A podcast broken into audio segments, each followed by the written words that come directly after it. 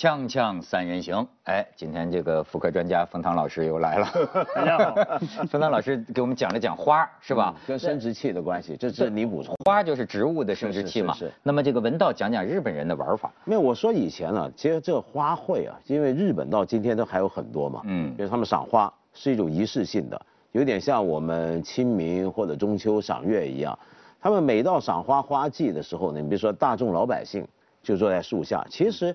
你今天很多，你从风雅角度看，你觉得挺煞风景的。你比如像东京那种公园，铺上地上铺上鞋子，吃喝玩乐酒，吃喝玩乐闹，嗯，甚至还唱卡拉 OK 的。其实跟那个樱花广场舞 是吧？挺挺挺不搭的，挺广场舞的。但是呢，其实他以前玩这个，到今天也还有一种玩法是怎么样的？就是很风雅了。那茶会不是酒会，是茶会。摆茶席。对，摆茶席。那么呃，像以前最有名就丰臣秀吉在北野天满宫摆那种五千人茶席，当时是看的是梅花，但是呢，那个呢是历史上被认为是庸俗的，为什么呢？因为他就搞太多人太闹。理想的这种赏花茶席人不多，十来个人，而且呢都得写诗，嗯，拿把扇子，然后都得写诗吟咏一番。其实这个东西是过去中国很多人赏花也就是这样。那这种东西是什么呢？它又不是谈生意，也不是谈艺术，也没什么好谈，就是一种，呃，纯粹的超然出去，没有任何目的的在那边游赏。呃，可是呢，我觉得有，我觉得更好玩的是，日本赏花这个东西啊，已经赏出一种政治东西了。嗯，怎么说？你像樱花这个事。樱花，我们今天很多人一谈日本跟樱花的关系，就马上想到就是生命啊、死亡啊、武士道，甚至，嗯嗯，是不是？后来武士道最喜欢谈樱花，嗯，樱花那么早就全都落下来，全死去，然后他们甚至用来形容神风特工队，嗯嗯，的队员。你看当年他们号召神风特工队的时候，都讲樱花，每个人都讲樱花，就是你们要像樱花一般，在生命最灿烂啊，然后。啪一下落下去，然后这个落春下来呢，滋养我们伟大的皇国神土，全是这个，就变成一个很军国主义的象征。樱花在日本，但你看反过来，呃，当时的国府啊，国民党政府跟后来的台湾标榜的是什么呢？就梅花。梅花。其实这两个国家的这个花都是在这时候赋予了政治含义。对。梅花中国从来没这个意思，但是梅花讲君子，但是到抗战时候，梅花的意义变了。傲寒，对，坚韧，鲜血梅花，鲜血梅花就是你你你越大大的打击，我越挺得住，而且更牛更灿烂。哎，所以两个国家同时你看，都把花跟政治越搞越紧密，越搞越紧密，整个花的意义全变了。没错，其实呢，这个花就是花嘛，女生就是女生嘛，文涛就是文涛嘛，这个菊花就是菊花嘛，其实不用想的很复杂。最开始赏花的意味，就像文涛。讲孔子说的，三四个人、四五个人到风里去，到花香里去，对，体会一下另外一个比我们人相对短暂的生命而已。所以我现在就觉得，就说是不是因为咱们生活忒挤了哈？就这个闲情逸致啊，闲情逸致太少了。那你还接那么多活儿？哎呀，又不缺吃喝。我就是个例子，嗯真的就是就老觉得这个钱挣不够。老觉得就说对未来啊充满危机感。其实我跟你说，是老想逃避，嗯，老想挣够了钱呐逃，逃，你知道吗？去去看花，挣够钱去看花，挣够钱去看花。老有这么一种意识，就是啊啊存在着某种想法，就是啊什么时候我可以离开这一切，所以我得加紧挣钱，对吧？什么时候我可以离开这一切？那么这一切对你来说意味着什么呢？其实大部分人因此就变成什么呢？今天在职场里面的人想的都是提早退休。他们把工作跟闲分成两人生的两个阶段。我现在是属于工作忙碌的阶段。你刚刚讲所有的闲情逸致，我都留给后半生用。那为了要让后半生闲的时间够长，闲得好，我现在得特别忙。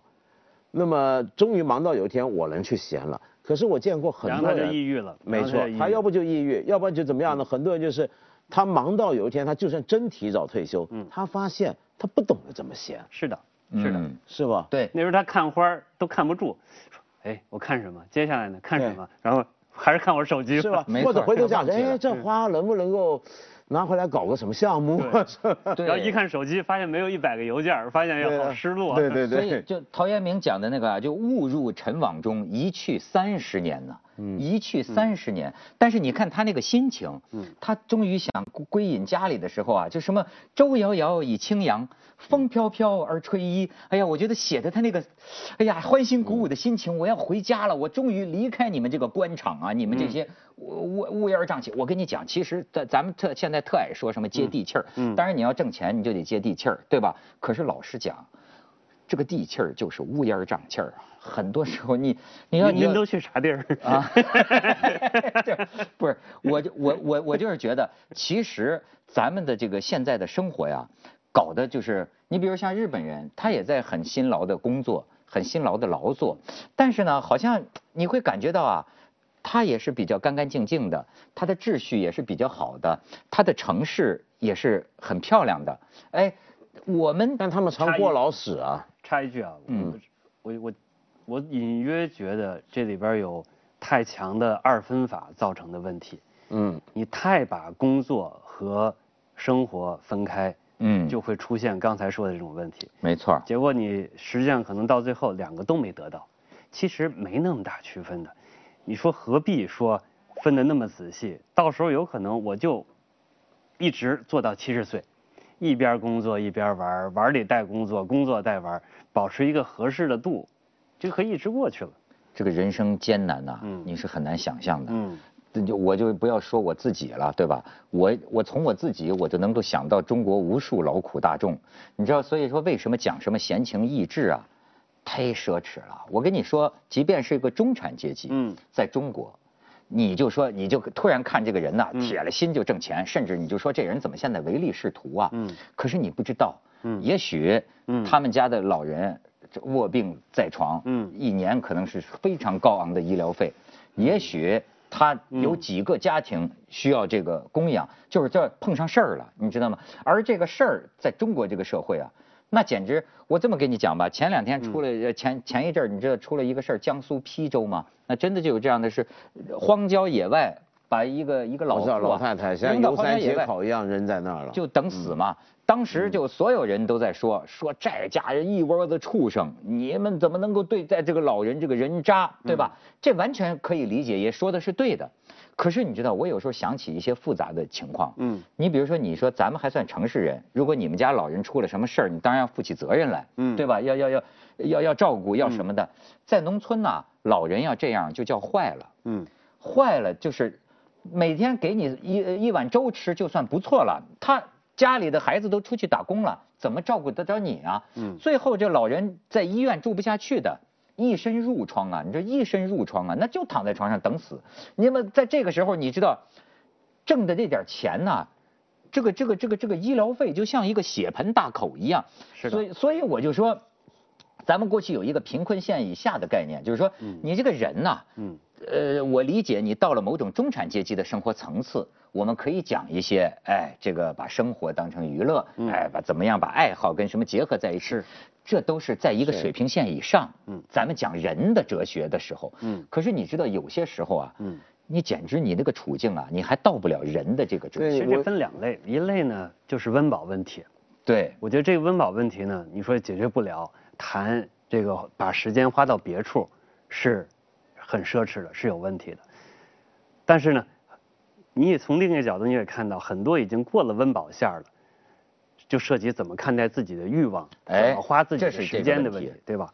另外呢，您刚才说这个疾患这块儿，因为我自己本身做医生，那又存在另一个问题。这个另一个问题是，出于某种疾病状态、某种生生理状态的时候，你怎么看待自己的生命，以及？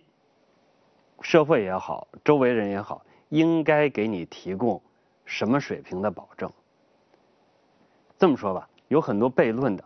嗯，这个具体我就不提谁说的。像美国，号称民主哈，百分之八十的钱花在百分之十几不到百分之二十的老人身上，是不该治的不。这个政治不正确的，对，就是花花钱。如果你从效率上来讲。是很成很成问题的。但这东西一打开，又是一大堆争论可以。这有可能医疗伦理有问题的。嗯。医疗面前，嗯，人是不是应该平等？嗯。嗯。可是我觉得，我听你这么说，我就觉得它是个有有道德的社会。嗯。就道德的社会，你有些这个老老人呐。好像都爱讲像李光耀似的，咱咱咱就实实实实在不行拔管子。实际上，大多数中国人的家庭都不会选择，只要有能力啊，老人哪怕是个植物人，能拖多久拖多久，是最后都是没能力，实在没能力才会这样。你知道，我我看那天看《南方周末》啊，看见一个。湖南老人院杀人事件，你知道吗？一个民办的这个养老院，嗯，最后连护工都是六十多岁的，然后这个这个民办的他办不下去啊。根本没有钱，欠了半年没有发工资，最后这个老头护工，我觉得就疯了，嗯，拿着一块板砖挨屋就拍，嗯，因为他跟这些个老人在养老院的老人聊天的时候，他这些老人都跟他表示过不想活了，嗯，他说既然不想活了，就别活了。吧，帮帮帮，十几个老人拍死至少得有八九个，嗯，就这一一路拍死，那你说就这个这个这种事情，但你刚刚说那个是一个冯刚刚讲的是个医疗伦理问题，就比如说。嗯，念哲学也常讨论这种事儿，比如说在有限的医疗资源底下，你今天假设病房来了一个儿童六七岁有个病，他不治就得死，然后另外一个老人七八十，那么你不治他也得死，好，你先治谁？这是个很很现实的一个问题，很麻烦的问题。这个这个问题呢，当然我这是个完全假想的个案，但是当你把它上升到整个社会，其实它是现实的。就医疗资源应该往哪处集中？又一个更现实的问题。比如说，你可以救这个小孩的命，嗯，有可能要花三百万，嗯，但这个三百万，如果用在三万人、三万儿童身上，有可能让他们的总体寿命延长是。十年，嗯，怎么选？其实有很多，一到医疗这块儿，很多问题变得不是那么。而且这里面还牵涉一个阶层问题，就文涛，你刚才讲那个事儿啊，你想想看，今天为什么很多人会骂你刚才说的江苏那个事儿？嗯，说怎么人把老人扔在街上是禽兽？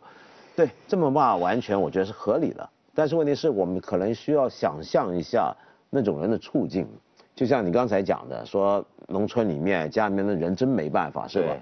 我们今天中国最麻烦的是什么？我们任何人对这个国家产生一种想象，说我们中国怎么样，我们中国怎么样，我们都忘了这个中国很大的，是很大的。每个阶层看到的中国都不一样。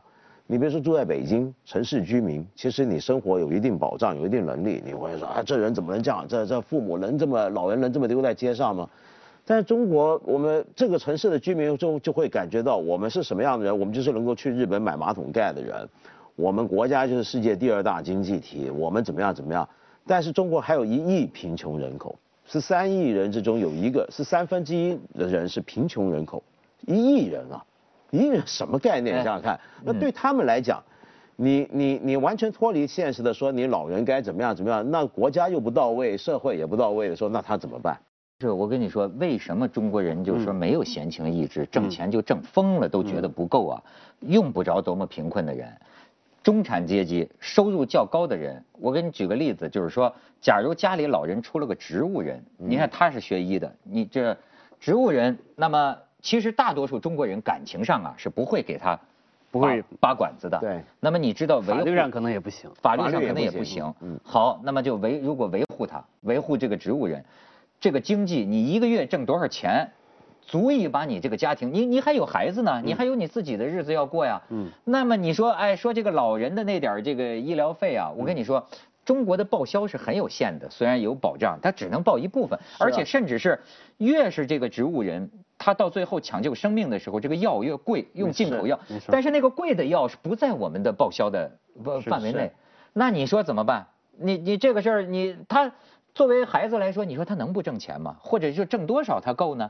所以你挣钱是有道理的，我听明白了。明白了，谈项目是有道理的。就我我我我就深刻体会到为什么，呃，我不知道美国或者说其他国家他怎么，美国也很严重啊，这种怎么解决这个问题？美国解决呢是这样的，它是，呃，以公平性在某种程度上，牺牲效率性来，还在往前走着。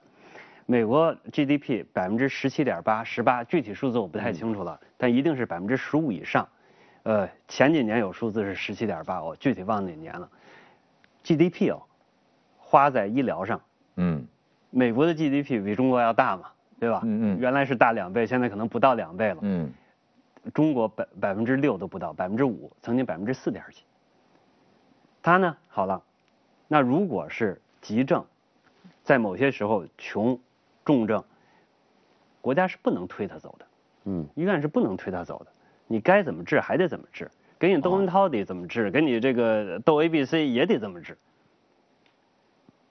他是这么，但不见得是说跳出来，又不见得是说最好的最好的制度。对，你知道我们这个说这个邳州的这个啊，这个邳州当地的官方就讲啊，第一就不是我们本地人啊，是越境是越境遗弃。再有一个，你骂他家里人，他还真未必就一定是孩子扔的，有可能是机构扔的，有可能啊，有可能是养老院啊，养养老院呢，遗遗弃到荒郊野外的呀。那你说？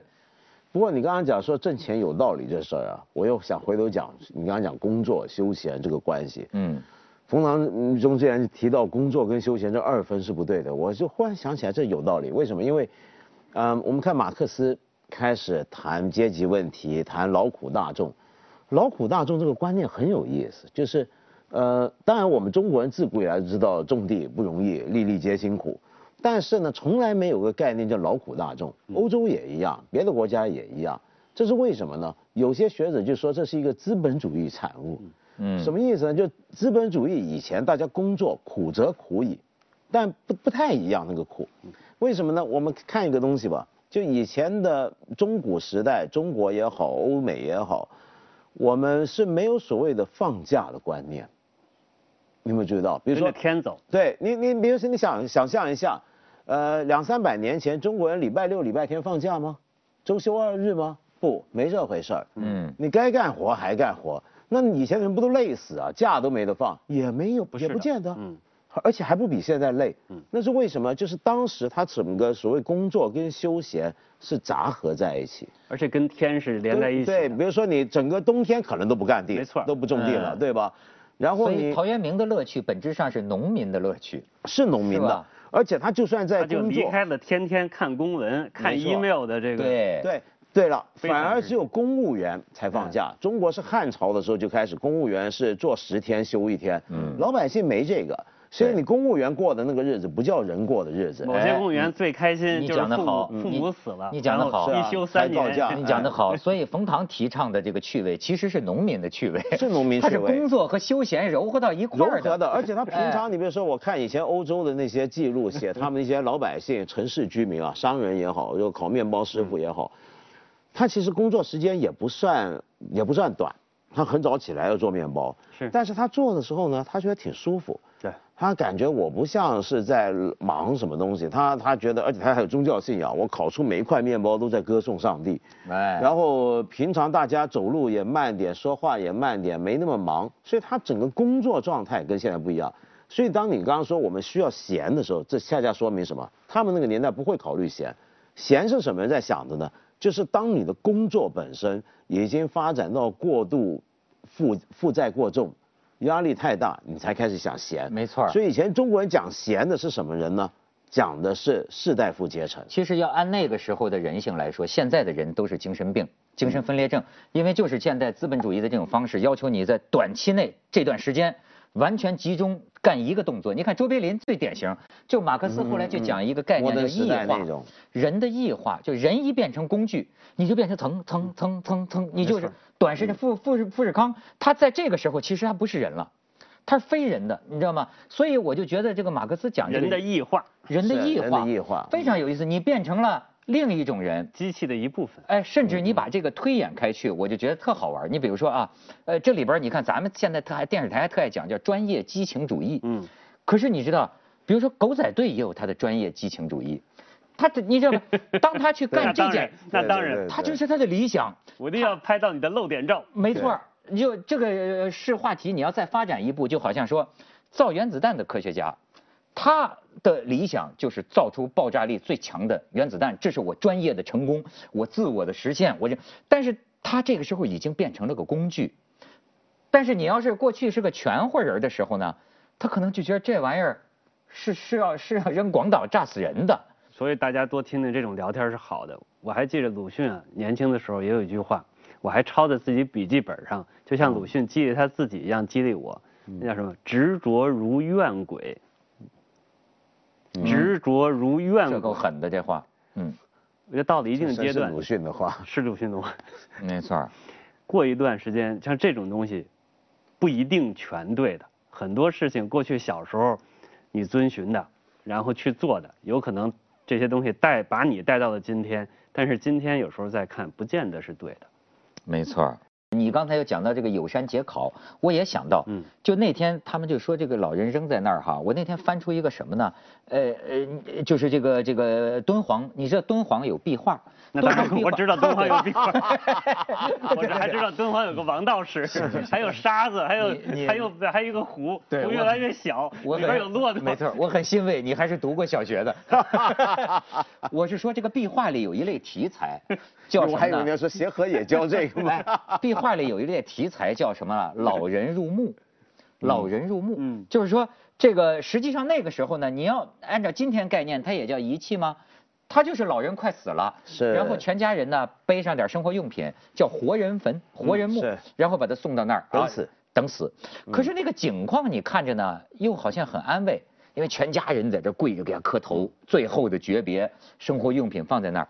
但是后来我查了一下呢，其实这个当时的儒家呀也比较反对，嗯，因为这种东西呢是印度佛教的这个嗯影响。你看这就是感觉到，同样你比如说遗弃一个老人，咱现在觉得太凄惨了。可是呢，有的时候这个宗教的理由来了呀，他觉得他是念佛往生，是快死的时候啊，给你一个修行洞。然后你慢慢的自己作画的前期作画圆寂，没准肉身佛了，你就是吧？哎，你看一个理由和观念的改变，但是它实际上都是等死。但这个东西呢，其实是恰恰说明中国这个文明的一个很特别的地方。就中国大概是非常早就进入农业时代，才会有这种想法。为什么呢？因为在我们还没开始农耕的时候，人类在还在游猎采集时代，遗弃老人是必要的现象。是必要的一件事，为什么呢？你想想看，你整个部落、整个部族，你到处采野果、到处打猎，冬天这下雪要搬另一个地方，你随时移动，你绝不能够让任何一个人拖累整个族群的移动的步伐，要不然大家一起完蛋。所以从前呢，遗弃老人在人类我们很古老，就我们旧石器时代是很常见的行为。你今天挖很多考古，很多的很多的人类骸骨，就看到是人年纪一大，或者人受伤了，走不动了。孩子生下来不怎么样，扔了，就是这样，那是负累。但是当农业社会之后就变了，为什么？农业社会之后，老人有特殊价值，老人代表的就是书本、电脑、万维网，他储存知识，对，所以才开始讲尊老。而越尊老的社会，就恰恰说明他们这个社会很早就进入农业时代。而且在这个时代里面，他们对于知识的积累特别重视。但是到现在，到现在又完蛋了，几千年未有之变局啊！嗯，老人得向年轻人学习这个 iPhone 怎么用了，要不就被抛弃啊。所以我觉得冯唐开头说的那个问题啊，是个特沉重的事儿，就是说，百分之八十的钱要不要去维持百分之二十老人老年病的这些生命？而且这个生命就像李光耀说的一样，就是仅仅是推迟他死亡的时间。其实这是个，这是个特要命的一个问题。但是我就觉得，如果是你的父母，哎，那你的选择，我另一层矛盾，就是大部分，我问过医生，嗯，大部分中国家庭啊，其实只要有能力，就是熬到最后一天，熬到最后，熬到最后，那就拖垮一个家庭太常见了。这是我们这一两代人比之前要更要面对的。科学进步太快了，想想维持一个人的生命。容易多了，现在容易的太容易，可以维持十几年，多维持一二十年，有可能不是大难事儿，越来越会是这样子。对，那将来这个成本呢？你这意思，你认同安乐死吗？我是自己，只能说我自己，我自己认同我自己的安乐死。哎，对于别人我就没法说。就刚才那个议题，在美国是不能碰的，提都不能提的。为什么呢？因为只要你提，要不然说你这个人。没说真话，嗯，没脑子，嗯，要不然你如果敢说真话，说有脑子，你就丢选票，嗯，哦，失了民心，对，而且美国是那么基督教化的一个国家，你想想看，他那么基督教化，所以我觉得像这种事儿呢，就是，但但他很快也必须要谈了，因为就像冯芳讲，整个社会这么高龄化，越来越高龄化，然后人口不断在减少，这所谓年轻人口啊，在发达国家不断减少，成本又现在越来越来越越高，手段越来越多，成本越来越高，一个月要吃一万美金药。接着为您播出健康新概念。是，真的是。原来没有这种药，你就只能等死。现在不让你等死，能给你耗起来。